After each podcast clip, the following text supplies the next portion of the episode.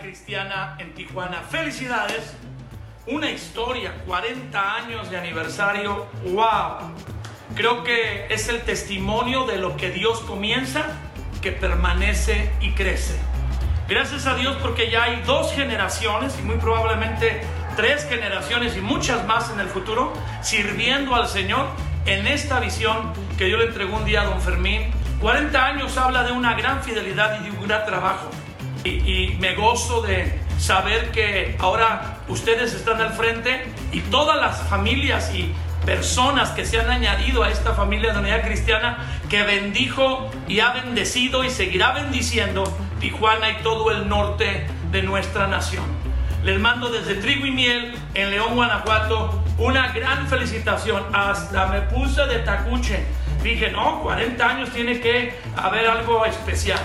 Les amamos, tienen un ministerio amigo acá en León, Guanajuato, en el estado de Guanajuato, de Trigo y Miel.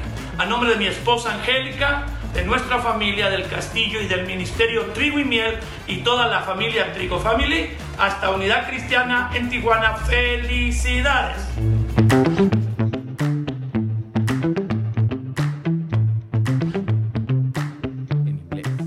Hay una frase con la que las grandes empresas y marcas describen la tendencia de los consumidores por buscar lo vintage, lo retro, lo orgánico. Back to basics. Parece que todos experimentamos una curiosa sed por el origen, por lo básico. Pero ¿qué es lo básico? Somos habitantes de un planeta, de un país, de una casa. La palabra habitante se describe como seres que se ubican en un espacio en el que viven. La vida es también una construcción en proceso, la cual vamos construyendo todos los días con nuestras decisiones y acciones. Pero así como una casa es solo la parte visible de la evolución de una fuerte construcción que la sostiene, la manera en que vivimos y que todos ven se sostiene también sobre lo básico, los fundamentos. Hablemos de una casa en particular. En el desierto del Negev, al sur de Israel, está el Parque Nacional Timná. Hay una casa de campaña muy grande, sostenida por grandes estacas. Es una representación de tamaño real del tabernáculo, el primer templo que el ser humano construyó al Dios vivo, único, verdadero, al Dios de Israel. La Biblia habla de otro templo de Dios, uno que ya has visto más de una vez. Nosotros somos el templo de Dios. Pero ¿cuál es el cimiento de esta casa a la que llamamos vida? Pablo explica que el fundamento es Cristo, pero también habla de la necesidad de permanecer edificado sobre el fundamento para recibir la recompensa. Esto deja notar que podríamos equivocarnos de cimiento. ¿Sobre qué edificó Jesús su iglesia? Sobre la convicción en él. Jesús dijo, si me amas, obedece mis mandamientos. De modo que en los cimientos está la fe y su palabra, los fundamentos. En inglés, hay una frase con la que las grandes empresas y marcas describen la tendencia de los consumidores por buscar lo vintage, lo retro, lo orgánico. Buenos días. Back to basics. ¿Cómo están? ¿Bien qué? Eso, bien bendecidos. Qué, qué gusto estar aquí, qué gusto verles. Ah, a algunos no, no los había visto, qué bueno que están aquí. Eh, Arki, qué bueno que estás aquí. Hemos estado orando por ti. Ah, tuvo un, accidente cardiovascular y estuvimos orando por él.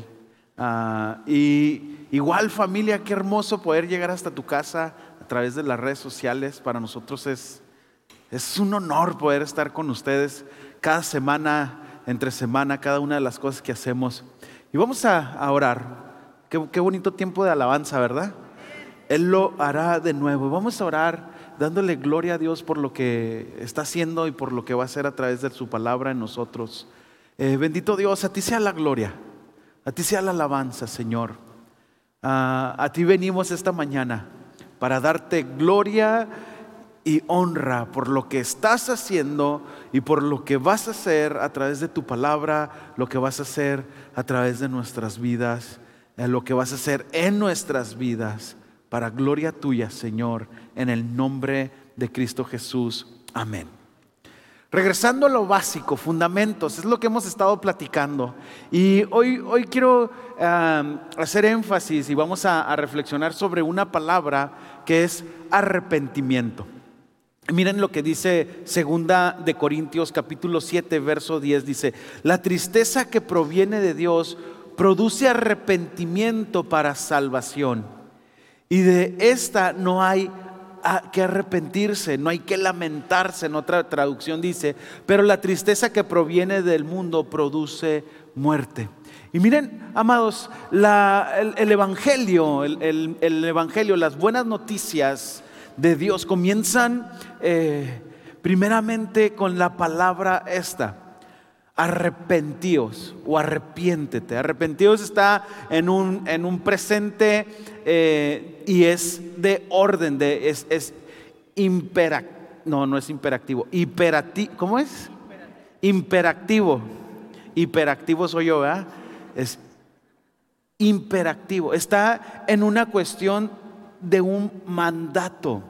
O sea, no es una sugerencia es, una orden sobre nuestra vida. Y es la primera palabra que, con la que comienzan los evangelios, pero también la podemos encontrar en el Antiguo Testamento. Pero veamos el Evangelio, Marcos capítulo 1, 15. Decía, el tiempo se ha cumplido y el reino de los cielos se ha acercado. Arrepiéntanse y crean en el Evangelio. Crean en este mensaje. Jesucristo dice, crean en esto. Ahora, amados, es importante que en la vida del creyente exista esta palabra, que tengamos bien consciente lo que significa, que podamos nosotros eh, tomarla y decir, bueno, eh, estoy, en, estoy viviendo una vida de arrepentimiento. Fíjense, el, primer mensaje de Juan el Bautista fue el arrepentimiento.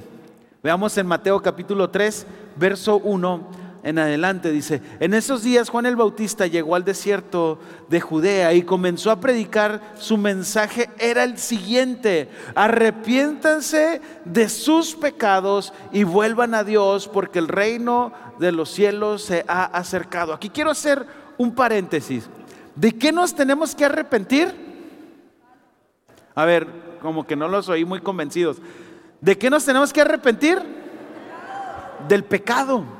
¿Qué es el pecado? Y porque si no entendemos el pecado, si no entendemos el pecado eh, de una manera eh, eh, razonable, no vamos a, poder entender la palabra arrepentimiento, porque si no hay pecado, pues no hay nada de qué arrepentirse. El pecado es la separación entre Dios y los hombres.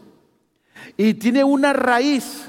Y la raíz fue la mentira de Satanás en el huerto del Edén, donde viene y siembra una intriga, viene y siembra una mentira y le dice a la mujer, con que no puedes comer de todos los árboles del huerto. O sea, aquí hay una mentira y, ella dice, no, sí puedo, menos de este. Ah, si, si comes de este, serás igual a Dios o serás como Dios. Ojo con esto.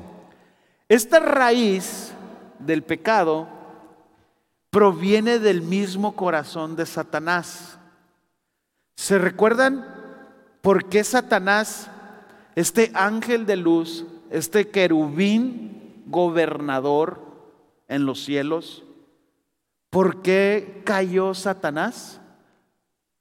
Porque dijo, yo puedo ser igual a Dios.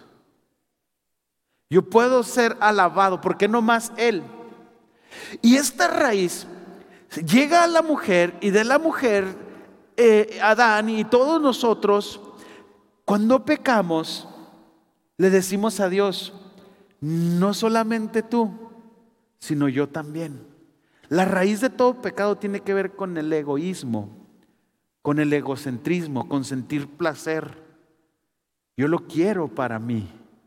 Entonces, aquí eh, eh, la palabra arrepentimiento no se puede entender sin entender de qué nos estamos arrepintiendo. Cuando usted peca, usted le dice a Dios, no me importa lo que usted diga, yo voy a hacer lo que yo quiera. Porque yo me pongo en esa posición de yo soy Dios en mi vida. y yo tomo las decisiones como yo quiera tomarlas, no me importa las consecuencias. ¿Sí me explico lo que es el pecado? ¿Sí me explico la raíz del pecado? O sea, la raíz del pecado viene directamente del corazón de Satanás. Ahí se produjo. Y esa caída del hombre es la que nos lleva a nosotros a, una tendencia, una naturaleza pecaminosa.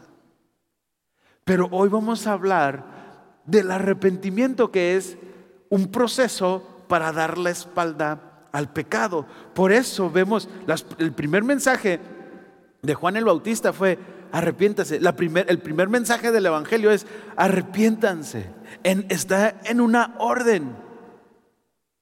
Y cuando él bautizaba, dice el verso 6, y cuando confesaban sus pecados, él los bautizaba en el río Jordán. Es interesante porque algunos eruditos dicen que antes de ser bautizados gritaban todos sus pecados.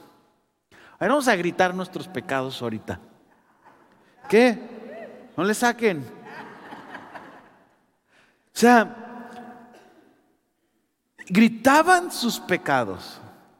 El primer mensaje de Jesucristo fue arrepentimiento. Vean, Mateo capítulo 4, 17. A partir de entonces Jesús comenzó a predicar, arrepiéntanse de sus pecados y vuelvan a Dios porque el reino de los cielos está cerca. Otra vez vemos, arrepiéntanse de qué? De esa raíz egoísta, de ese eh, trastorno narcisista de la personalidad que nos lleva a decir, yo soy Dios. No me importa lo que digas. Yo tomo mis decisiones. El primer mensaje de los apóstoles en, Marcos capítulo 6, ah, del 7 al 12, ustedes recuerdan que Jesús envió, los reunió y, luego este, comenzó a enviarlos de dos en, dos y les dio autoridad eh, para expulsar espíritus y todo. Y fíjense en el verso 12, entonces los discípulos salieron y decían a todos que se arrepintieran de sus pecados, otra vez pecados, y volvieran a Dios. El primer mensaje del apóstol Pablo, eh, perdón, el día del Pentecostés, que lo dio el, el apóstol Pedro, ¿cuál creen que fue? Arrepiéntanse. Hechos capítulo 2, 38 dice, y cada uno de ustedes debe arrepentirse de, de qué? Y volverse a Dios. Este es, este es el proceso que ahorita vamos a ir analizando. Arrepentirse de sus pecados y qué? Volverse a Dios. Otra vez, a ver, arrepentirse de qué? ¿Y qué? Volverse a Dios. Este es un, es un proceso. Es un proceso. El apóstol Pablo el primer mensaje que él dio, ¿cuál fue? Arrepentimiento. Fíjense, nunca me eché para atrás a la hora de decirles lo que necesitaban oír. O sea, no les saqué. El mensaje fue claro. Ya fuera en público o en casas. He tenido un solo mensaje para los judíos y los griegos por igual la necesidad de arrepentirse de qué? Del pecado y de volverse a quién? A Dios, de tener fe en nuestro Señor Jesucristo. Entonces, si nosotros vemos eh, la importancia de este mensaje del arrepentimiento, si, nosotros lo vemos desde el punto de los evangelios, como el primer mensaje, el, mensaje, eh, eh, cuando abres tu, tu primer discurso, es arrepentimiento. El arrepentimiento es el primer paso de la vida del creyente. O sea, nosotros venimos a Cristo, a Dios, a través de arrepentirnos. Es un paso que nosotros damos. Dios exige este fundamento. Dios no lo exige, es un mandato, es una orden.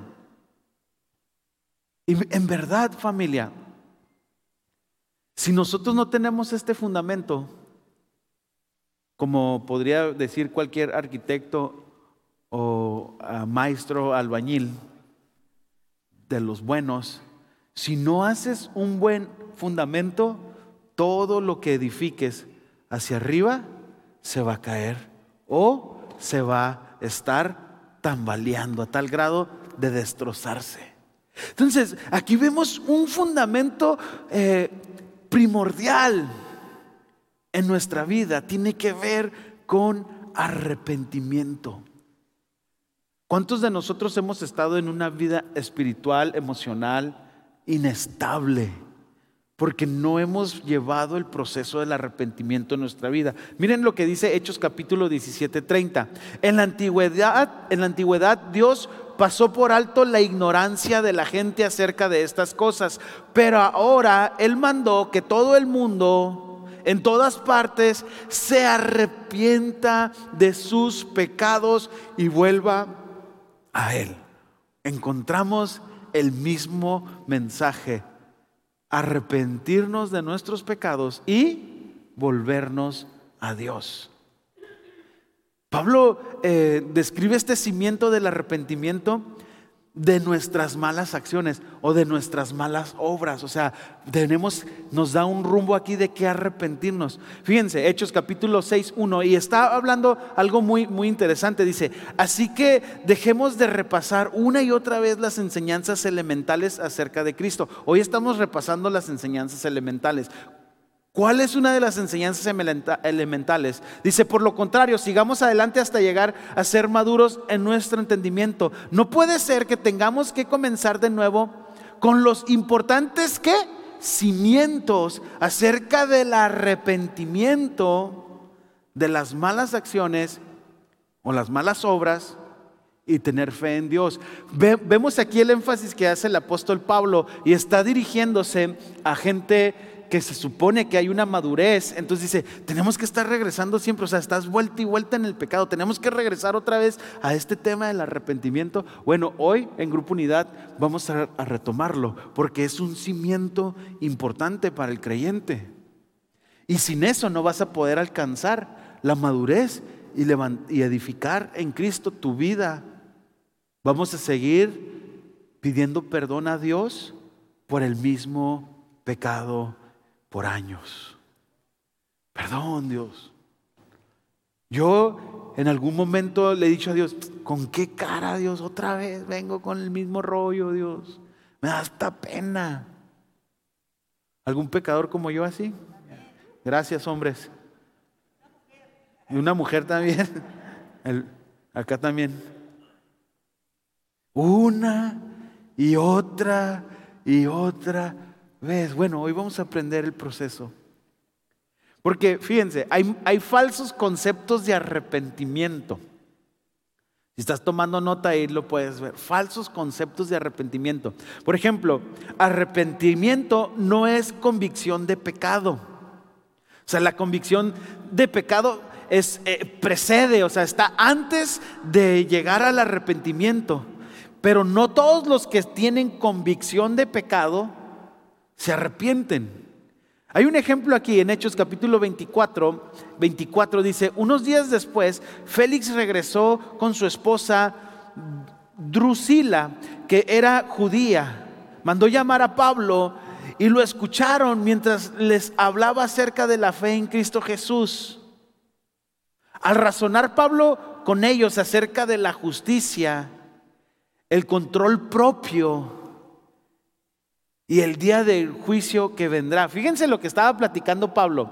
Estaba hablando de la justicia. O sea, tenemos que ser justos. La, manera de ser justos es vivir la vida de Cristo, dejar que Cristo viva nuestra vida. Y está hablando del dominio propio, del control. Podemos hablar de dominio propio sexual, podemos hablar de dominio propio en cuestión de nuestro temperamento. Algunos no tienen, tienen demonio propio cuando les dicen que no. Tienen, demonio propio cuando, cuando planeó ir a la comida china y la esposa quiere sushi. Es lo mismo, es arroz con pollo, con camarón, o sea, es lo mismo. Uno en rollos y el otro más rico, ¿no? Frito acá.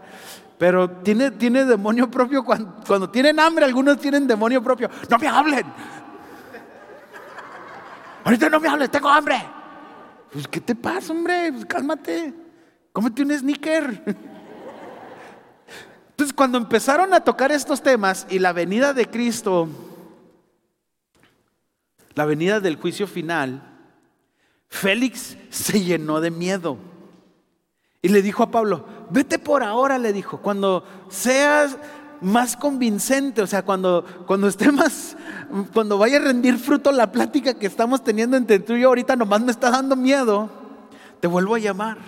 O sea, muchos de nosotros tenemos convicción de pecado, de hecho desde niños, o sea, hacemos algo, yo, miraba, aquí está mi hija Mar, eh, voy a hablar de ti, preciosa, pero a veces Mar iba a hacer una travesura y nos volteaba a ver así como, chiquitita, nadie le había dicho que estaba mal. ¿Cuántos de ustedes, igual que yo, sabemos que estamos pecando cuando estamos pecando? Eso es convicción de pecado. Y dice, dice la Biblia, antes eh, por la ignorancia se pasaba por alto, pero ahora Dios nos llama a proceder al arrepentimiento. Entonces, no es la convicción del pecado, no es arrepentimiento. Todos sabemos que estamos regándola cuando la riegas. Eso es convicción. Sé que está mal lo que estoy haciendo. Algunos hasta se excusan. Yo sé que estuve mal, pero es que ella me dijo y pues ya sabe que me pongo mal en ese aspecto. O sea, no, estás justificando. Sabes que estás mal, pero no, no, no nos arrepentimos. Entonces, el saber que eres pecador muchas veces no nos lleva, precede al arrepentimiento, pero no es el arrepentimiento. Otro concepto falso de arrepentimiento no es como lo interpreta el mundo. Fíjense, la interpretación del mundo es simplemente lamentarse si te han cachado. No, pues sí, ya sabes, uno que es humano, pues eh, este cuerpo mortal, pecador, como dice el apóstol Pablo, ¿cuándo me, me podré deshacer de él? Y si es cierto, si es cierto, todo esto es verdad. La bronca es de que no nos arrepentimos, solo nos lamentamos. Y porque nos cacharon, si no nos cachan, le seguimos. Un, ejemplo de eso es el rey David. El rey David cometió un pecado y por encubrir su pecado cometió otros pecados, mintió, ah, mató. Y él estaba muy a gusto. Y llega el profeta y lo, y, lo, confronta y le dice, había un hombre que tenía una ovejita chiquita y había un hombre que tenía cientos de ovejas y un día llegó un invitado al que tenía cientos de ovejas y fue con el que solo tenía una y se la quitó y la mató y la dio de comer. Y le dice el profeta, ¿qué merece ese hombre? Muerte. Ah, pues eres tú porque tú le quitaste la esposa a, a tu comandante y luego lo mataste. Híjole, si eso es misericordia, ¿eh? Escuchen, cuando nos cachan es misericordia divina, porque somos tan cínicos que si no nos cachan le seguimos, pero Dios ama tu alma. Por eso permite que te tuerzan. Aunque cae bien gordo. Ah, ¿por qué se dio? ¿Quién le dijo? Pero es el Espíritu Santo que te está dando una oportunidad de proceder al arrepentimiento. El rey David procedió al arrepentimiento y la promesa de Dios fue que nunca faltaría un rey sobre su trono y ahora tenemos un rey de reyes que está sentado en el trono que es Jesucristo. ¿Sabes por qué? Porque no interpretó el arrepentimiento como el mundo, sino él vivió un proceso de arrepentimiento genuino, de corazón. El rey Saúl no, fue confrontado. ¿Se acuerdan? ¿Qué es ese balido de vacas y ovejas que se oye por ahí? ¿Estamos poniendo un rancho qué, Saúl? O sea, se, clavó todo lo, que había agarrado y Dios le dijo, mata todo. Y él se justificó, no, es que es para, para, es para poner este, un altar para ti. No hubo un genuino arrepentimiento. En David sí. Entonces el mundo lo interpreta como lamentarse, pues ya te cacharon. También lo interpreta un falso eh, concepto de arrepentimiento, es, eh, es reformarse, no. Reformarse es enmendarse, es, darse una, una cosidita, una manita de gato. No es eso, es totalmente un cambio, ahorita lo vamos a ver. No consiste en ser religioso. Yo voy todos los domingos a la arena aunque haya pandemia.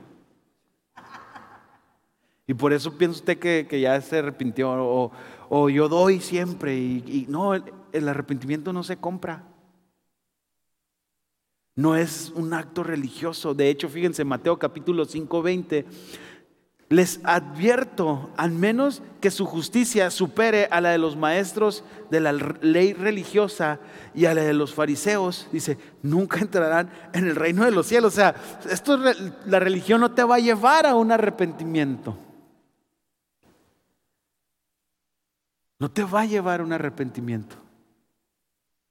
Ahora, vamos a ver la raíz correcta del arrepentimiento. Ya vimos falsos conceptos del arrepentimiento, ahora vamos a ver la raíz, lo que produce interiormente un proceso de arrepentimiento en nuestra vida. La raíz correcta del arrepentimiento. Fíjense, Mateo capítulo 3, verso 8 dice, demuestren su forma de vivir, que se han arrepentido de sus pecados y se han vuelto a Dios. El significado de la palabra arrepentimiento es un cambio de opinión. A ver, tóquese aquí. Un cambio de opinión, de mente y un cambio de corazón que nos va a llevar a un cambio de actitud. El cristiano va, va mudando a la imagen de Cristo. Va mudando, va, va, el Espíritu Santo va tratando con cosas. A lo mejor ahorita tú dices, no, pues yo ya no le disparo a nadie con mi cuerno de chivo o ya no, ya no hago cosas así muy malas, ¿no? Que antes hacías, dice Pablo, en las que antes andabas. Pero luego Pablo empieza a decir, pero también dejen la ira. Ah, pues sí, sí, sí me sigo airando, pues sí me sigo haciendo esto, sí. Entonces, es un cambio. Entonces, la raíz correcta del arrepentimiento en nuestra vida, debemos nosotros entender que la caída del hombre es la que nos hizo eh, desviarnos, las que nos llevó al camino del pecado y nos, estamos en rebelión contra Dios y su ley y nuestra voluntad no quiere someterse.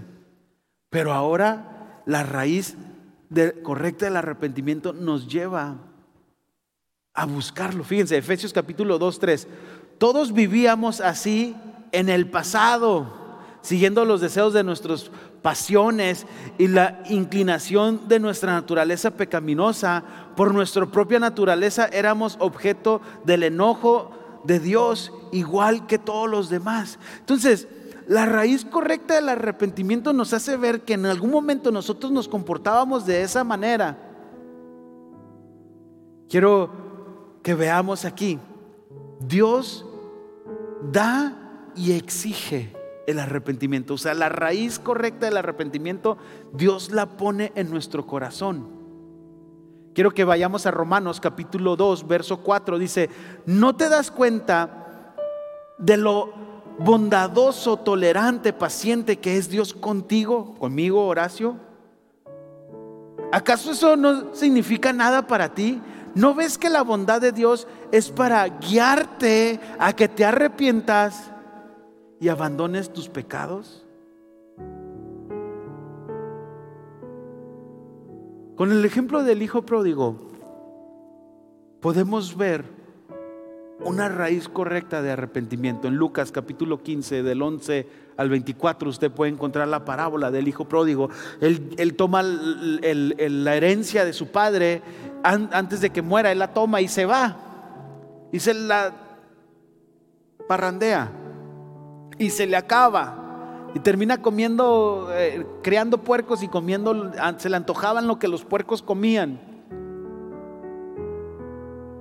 Y de repente fíjense el proceso del arrepentimiento. Cuando finalmente entró en qué? Razón. Se dijo a sí mismo, eh, eh, en casa hasta los jornaleros tienen comida de sobra. Yo aquí estoy y yo estoy aquí muriéndome de hambre. Escuchen, Primero entró en razón y luego dijo, volveré a casa de mi padre y le diré, confesaré mi pecado, he pecado contra el cielo y contra ti. Entonces, verso 20, regresó. La raíz es esa, Dios lo produce internamente para llevarnos al fruto de arrepentimiento. Hay raíz de arrepentimiento hay fruto de arrepentimiento. quiero que veamos algunos frutos de arrepentimiento. El fruto de arrepentimiento es tristeza que pone Dios en nosotros por el pecado. ¿Cuántos se agüitan cuando pecan? Es el Espíritu Santo poniendo tristeza. Una vez alguien me dijo, es que estoy bien agüitado porque lo estoy regando. Y le digo, qué bueno que estás agüitado. Qué gacho. No, le digo, antes te valía gorro. Antes no te importaba, aunque sabías que estabas mal, no te importaba. Por lo menos hay tristeza en ti. Y esa tristeza es producida por el Espíritu Santo. Segunda de, de, de Corintios 7, 9. Dice, ahora me alegro de, haberla enviado, dice, no porque los haya lastimado, está hablando de la carta, sino porque el dolor que hizo que, se, que hizo que se arrepintieran y cambiaran su conducta. Verso 10, pues la clase de tristeza que Dios desea que suframos nos aleja del pecado y trae como resultado la salvación. Entonces, un fruto de arrepentimiento es que te agüitas, que estás triste. Otro es la confesión de pecado. El, salmista dice en el Salmo 32.1, oh, qué alegría para aquellos a quienes se les ha perdonado la desobediencia, a quienes se les cubre su pecado. Primera de Juan 1.9, eh, pero si confesamos nuestros pecados, Dios es fiel y justo para perdonar nuestros pecados y limpiarnos de nuestra maldad. Otro fruto de arrepentimiento es confesar. Y viene uno de los que implica nuestra voluntad, mucho de nuestra voluntad, dejar el pecado. Proverbios 28:13 dice, los que encubren su pecado no prosperarán, pero si lo confiesan y lo abandonan, escuche, lo que confiesan y qué más? Lo abandonan, recibirán misericordia. O sea, lo voy a confesar y le voy a dar la espalda. Otro fruto de arrepentimiento es el odio al pecado. Que te enojes con ah, puro pecado, te odio, perro. Vas a ver. O sea, que lo odiemos. Les leo eh, Ezequiel 36, 31 en adelante. Dice, entonces recordarán los pecados que cometieron en el pasado y se avergonzarán de ustedes mismos por todas las cosas detestables que hicieron. Sin embargo, recuerden, dice el Señor soberano, que no lo hago porque lo merezcan. Oh Israel, pueblo mío, ustedes deberían estar totalmente avergonzados por todo lo que hicieron. Esto dice el Señor soberano, cuando yo limpie, cuando yo los limpie de sus pecados, volverán a ¿qué? poblar ciudades y se reconstruirán las ruinas. Cuando Dios vuelva, sea, un, odio por ese rollo que, en el que andábamos. Otro fruto de arrepentimiento es la restitución. Desde hecho, desde Levíticos capítulo 1 al 7 nos dice que cuando alguien peca debe de, restituir lo que hizo. En Lucas capítulo 19, 8 encontramos algo impresionante. ¿Recuerdan la cena con saqueo? En medio de la cena, Lucas 19, 8, se levanta saqueo y dice, voy a repartir la mitad de mis bienes. No, no quedó ahí y devolveré cuatro veces más a los que he estafado. Restituiré. Cuando nosotros traicionamos, cuando nosotros pecamos contra alguien y tenemos un verdadero arrepentimiento, ojo, escuche esto, y, y lo digo con mucho amor, restituir no es comprar. Muchas veces por culpas compramos tenga, mi sus, sus zapatos, tenga sus tenis, tenga, porque nos sentimos culpables, queremos comprar. Yo les digo, yo tenía un padre que cuando él la regaba, me llevaba a comprar cosas. Y me decía, vente, ¿qué quieres? Ah, quiero un Atari. Ya estoy ruco, ¿ah? Y me compraba, me compró mi Atari 2000. Así de, que parecía de maderita, ¿no? El 2000, el 1600. 2600. También tuve el Intellivision. Era como una calculadora con una onda así. Los, usaba un día y me, enfadaba, la neta. Aquí está mi compa de niños. Y a veces, a veces me decían, vamos a jugar. hay que jugar béisbol, hay que jugar otra cosa. Aventarle piedras a los carros. No es comprar. Cuando mi padre entendió esto, su forma de restituir, un día me pidió perdón. Y otro día me negó cosas. ¿Por qué me estás negando una moto, papá? Si mi mamá descompuso esta, mi mamá le echaba azúcar a, a, los motores de la moto porque no le gustaba que anduviera en moto, porque tengo muchas cicatrices de las motos, ¿no? Y me decía mi papá, no, no te voy a comprar nada. ¿Pero por qué? Quiero estas botas. No, no, andas, andas bajo en calificaciones, ya te llegó otro citatorio y esto. De repente me empezó a decir que no. ¿Sabes? Él, él quería comprar sus culpas. Las culpas no se compran, se procesan en arrepentimiento. Y cuando eres libre de culpa, entonces sabes poner límites como padre.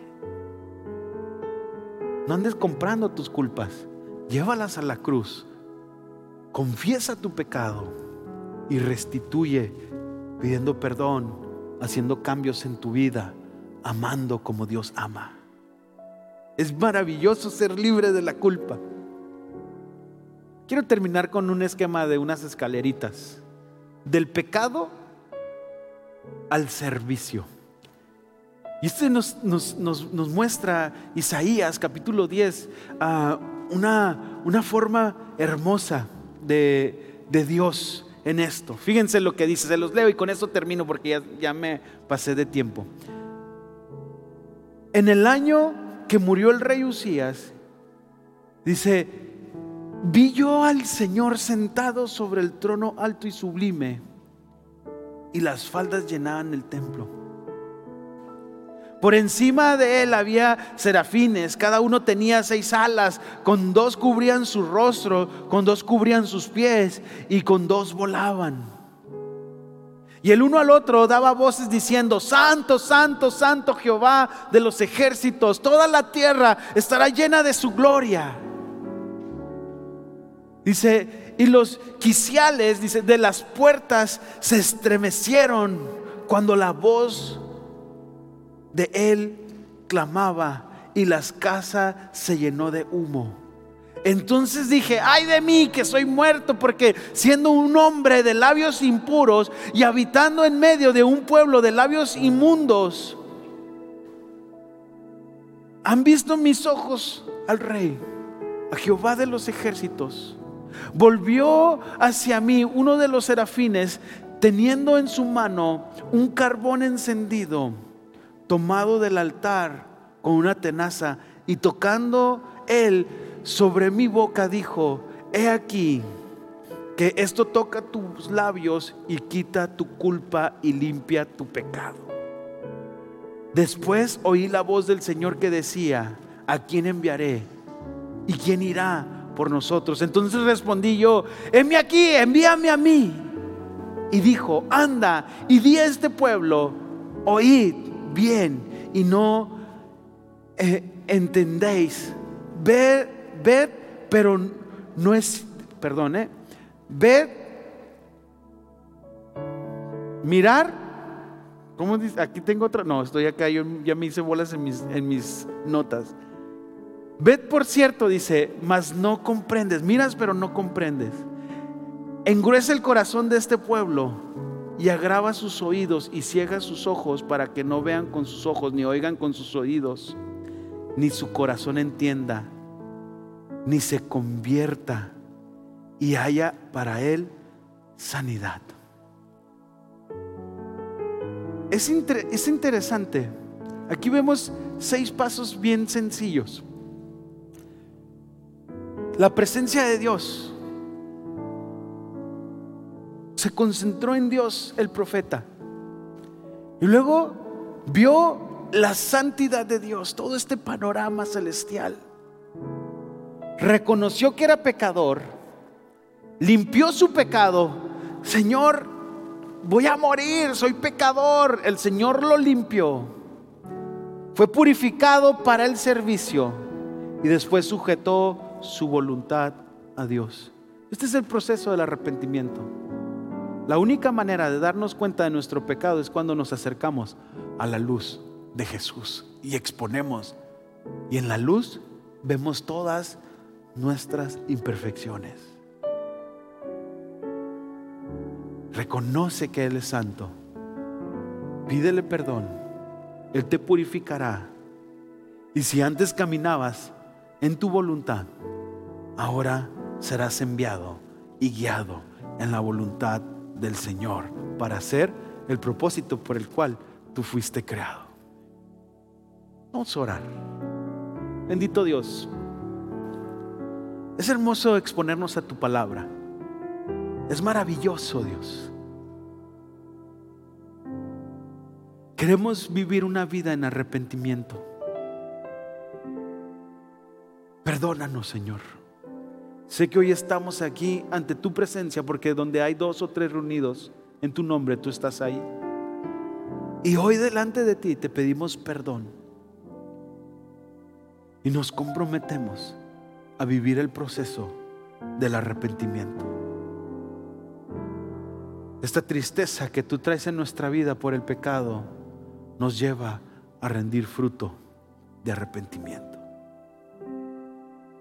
En el nombre de Cristo Jesús. Amén. Mira, a lo mejor tú nos visitas por primera vez o nos estás viendo en internet también por primera vez o nos has estado siguiendo, escuchando.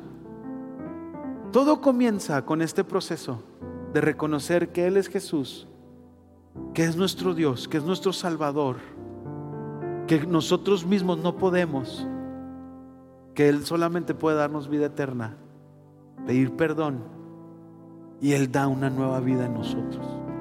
Si quiero invitarte a que hagas esta declaración, los que estamos aquí, los que están viéndonos a través de internet. Dice, Señor Jesús, abro mi corazón, reconozco que soy pecador, perdona mis pecados, limpia mi vida y reina en mí por siempre. En el nombre de Cristo Jesús. Amén. Si tú hiciste esta declaración por primera vez, eh, me gustaría saludarte. ¿Habrá alguien que dice, yo, yo, yo hago esta, yo recibo a Cristo, yo hago esta declaración por primera vez? ¿Habrá alguien aquí eh, eh, con nosotros? Bienvenida, qué bueno que estás aquí. Uh, ¿Alguien más? Bienvenidos. Igual, si tú hiciste esta declaración también en internet, y los que están aquí les queremos decir bienvenidos a la familia de Dios. Puedes poner ahí en internet, acepto, nos vamos a contactar contigo. Y vamos a orar por los diezmos y ofrendas eh, en este momento. Bendito Dios, eh, gracias por tu palabra, gracias porque tú bendices en tu palabra al dador alegre, al diezmador, al que ofrenda. Y declaramos esa bendición sobre sus vidas. En el nombre de Cristo Jesús. Amén. Y bueno familia, eh, hay diferentes formas de dar. Ahorita los que estamos aquí presencialmente en la salida ah, están los buzones y los que están en línea ahí aparece la manera de dar. Familia, iglesia en línea, les damos un abrazo, les amamos, eh, esperamos verlos pronto, que Dios siga obrando en sus hogares y recuerden, vamos a vivir este proceso de arrepentimiento. Los dejo con sus anfitriones en línea.